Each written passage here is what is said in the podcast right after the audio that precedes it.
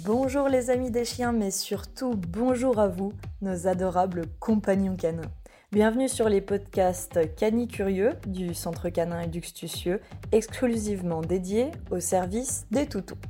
Tous les lundis, nous répondons à vos questions Instagram ou email sur tous les thèmes relatifs aux chiens, que ce soit sur l'éducation et le comportement, mais aussi sur les sports canins, l'équipement, le matériel en animalerie, la santé, l'élevage, le toilettage, la physiothérapie, naturopathie ou encore l'alimentation canine. Vous pouvez d'ailleurs retrouver tous ces thèmes dans nos mini-séries dédiées sur YouTube sur la chaîne Eduxtucieux et notre histoire et nos services sur notre page Instagram à Neji The Lazy ou encore simplement sur notre site, compte TikTok ou notre page Facebook. Et bonjour les amis des chiens, j'espère que vous et vos toutous allez tous pour le mieux et être prêts à attaquer une nouvelle semaine. Aujourd'hui, comme promis, on se retrouve pour parler éducation canine et on se retrouve plus particulièrement pour parler instinct. On va démarrer avec les instincts des chiens dits de berger. Ils sont très nombreux, donc je ne pourrai pas tous les citer, mais vous allez avoir le fil conducteur de tout cela et donc du fonctionnement. Comme vous le savez peut-être, même chez les chiens de berger, il y a diverses missions spécifiques telles que la garde du troupeau, sur les temps où le berger n'est pas présent, travail affilié par exemple au patou ou chien de montagne des Pyrénées, mais aussi d'autres chiens vaillants pour la protection des troupeaux contre les prédateurs en tout genre. On dira que ces instincts-là seront plutôt croisés avec notre podcast sur les chiens de garde, ok? Donc aujourd'hui, on va se concentrer en quelques mots sur les instincts de chiens de berger type meneur de troupeau aux côtés de leur adorable berger. Par exemple, les border collie, bergers australiens et encore bien d'autres car ils sont eux aussi très nombreux. Reprenons donc le contexte. Nous avons donc un chien meneur de troupeau dont les instincts ont été surdéveloppés comme suit aptitude à travailler avec son berger, ce qui le rend extrêmement proche de son maître et docile pour les interactions éducatives, si l'on peut dire assez robotisé dans ses actions. Il doit être capable d'être le parfait petit commando du berger pour exécuter une multitude de commandes à distance pour regrouper ou garder groupé un troupeau et le conduire en sécurité d'un enclos à un autre. On a donc un chien habitué à travailler auprès de son berger, disposé à recevoir des commandes multiples et bien précises, et capable de fonctionner en harmonie parfaite avec les mouvements, les rythmes et les directions. Il est d'ailleurs aussi de base plutôt réticent vis-à-vis des étrangers, car on en croise peu là-haut, et si tel est le cas, ils sont souvent considérés comme des menaces, des dangers pour le troupeau, avec les vols, etc. Donc rappelez-vous cela. Proximité plus avec le maître, intellectuellement surdéveloppé pour emmagasiner une grosse quantité d'interactions, en harmonie avec les mouvements, direction et rythme, une grande capacité à comprendre qu'il faut regrouper les choses et les conduire, une grande capacité à guider ses moutons réticents à avancer, sachez que le chien de berger mord parfois les jarrets, soit l'arrière des pattes des moutons et une réticence ou plutôt un manque d'habituation, d'association positive vis-à-vis des étrangers. Maintenant, pensez à cela. Les bergers australiens sont devenus des adoptions par effet de mode, ce qui veut dire que leur adoption a été très largement supérieure en masse face à d'autres races aussi en vogue mais moins demandées.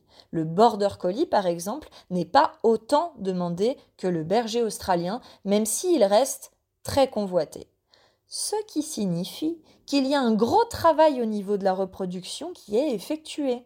Dans ce travail, on sait que les adoptants sont de plus en plus nombreux et sont non plus des personnes adoptantes désirant un chien pour leur travail et les fonctions propres au chien de berger qu'on lui connaît et avons, je le rappelle, développé en ce sens, mais cette fois nous avons une masse de familles communes, des familles qui veulent juste un chien dont la fonction sera la compagnie ce qui risque de poser problème notamment à cause des instincts que nous avons surdéveloppés et qui ne sont donc plus du tout à jour dans la demande. Au contraire, le risque est donc l'abandon suite à la manifestation de ces instincts. Donc, les éleveurs de bergers australiens ont tout intérêt à diluer les instincts pour les réduire dans leur sélection de reproducteurs. Ce qui est bien évidemment le cas aussi chez les border collies, mais rappelez-vous, ceux-ci sont moins demandés. Donc, le travail pour diluer leur instinct est forcément beaucoup moins rapide. D'ailleurs, les border collies restent très convoités pour leur part par les bergers et les agriculteurs, et ce encore aujourd'hui. Donc de manière générale, oui, on constate que les bergers australiens ont des instincts légèrement moins prononcés que ceux des border collies aujourd'hui. Ce qui ne veut pas dire, attention, que les bergers australiens sont moins capables. Ils sont juste plus nombreux dans les familles communes et leur adoption est encore énorme dans la demande. Donc, nous avons plus de recul sur leur reproduction et la dilution de leurs instincts. Mais l'un et l'autre ont parfois des instincts encore très très très présents.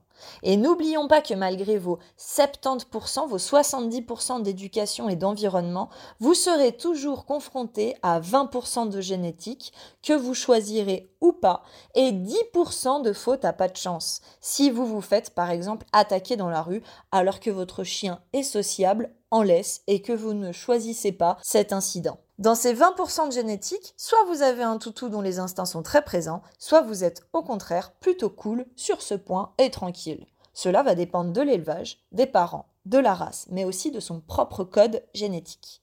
Admettons que vous tombez sur un toutou dont les instincts sont très développés. Vous faites le travail de base, soit vous lui fournissez une éducation et un environnement de base adapté, il vous reste donc ces 20% que parfois vous ne comprenez pas et qui vous posent quand même problème. Malgré vos efforts, votre chien présente toutefois des troubles du comportement tels que des morsures sur les mollets des enfants, des joggers, des roues arrière de voitures, de vélos, etc. Des poursuites diverses et variées en tout genre, notamment sur les voitures, et ensuite le chien cercle lorsque celles-ci sont à l'arrêt ou a des aboiements intempestifs pour la remettre en mouvement une hyperactivité hors norme et des difficultés à se concentrer longtemps sur le même exercice, des bugs en chaîne, le chien a du mal à passer un nouvel exercice sans reproduire exactement le même précédent schéma, des crevages de ballon, de la réactivité vis-à-vis des inconnus, et bien évidemment, j'en passe car les manifestations sont multiples et très nombreuses. Pour la partie générale, il vous faut savoir que si vous avez l'obéissance de base et ses manifestations, vous devez non pas travailler sur l'obéissance de base, mais bien sur la capacité du chien à maîtriser ses instincts et leur apporter une réponse positive pour guider votre chien correctement dans le bon sens. Pour cela, vous n'avez pas besoin d'avoir un troupeau, mais des ballons par exemple suffisent. Ainsi, la pratique du trail a été développée justement dans ce sens. Vous apprendrez à votre compagnon à se gérer émotionnellement, à ne pas crever les ballons aussi et à maîtriser ses instincts sous votre écoute et votre partage. Pour la partie des inconnus, vous intégrerez justement ces inconnus à cette pratique et aux exercices maison pour lui faire comprendre qu'il y a bel et bien un intérêt pour lui à partager avec ces gens et vous travaillerez votre positionnement aussi vis-à-vis -vis des rencontres et des contacts non désirés au regard de votre chien qui n'a malheureusement jamais son mot à dire dans notre monde. Ainsi, vous pourrez le comprendre et l'amener sur le bon chemin en lui faisant comprendre qu'il y trouvera aussi son intérêt, puisque les chiens, comme les humains, sont de grands opportunistes.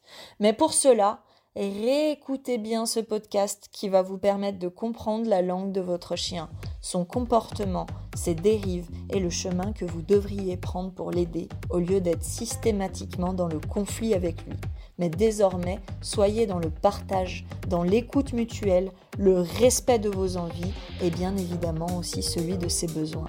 Merci de nous avoir écoutés. Pour plus de podcasts, n'hésitez pas à nous soutenir avec un petit pouce bleu et à partager. Et on se retrouve dès la semaine prochaine avec nos compagnons de chasse.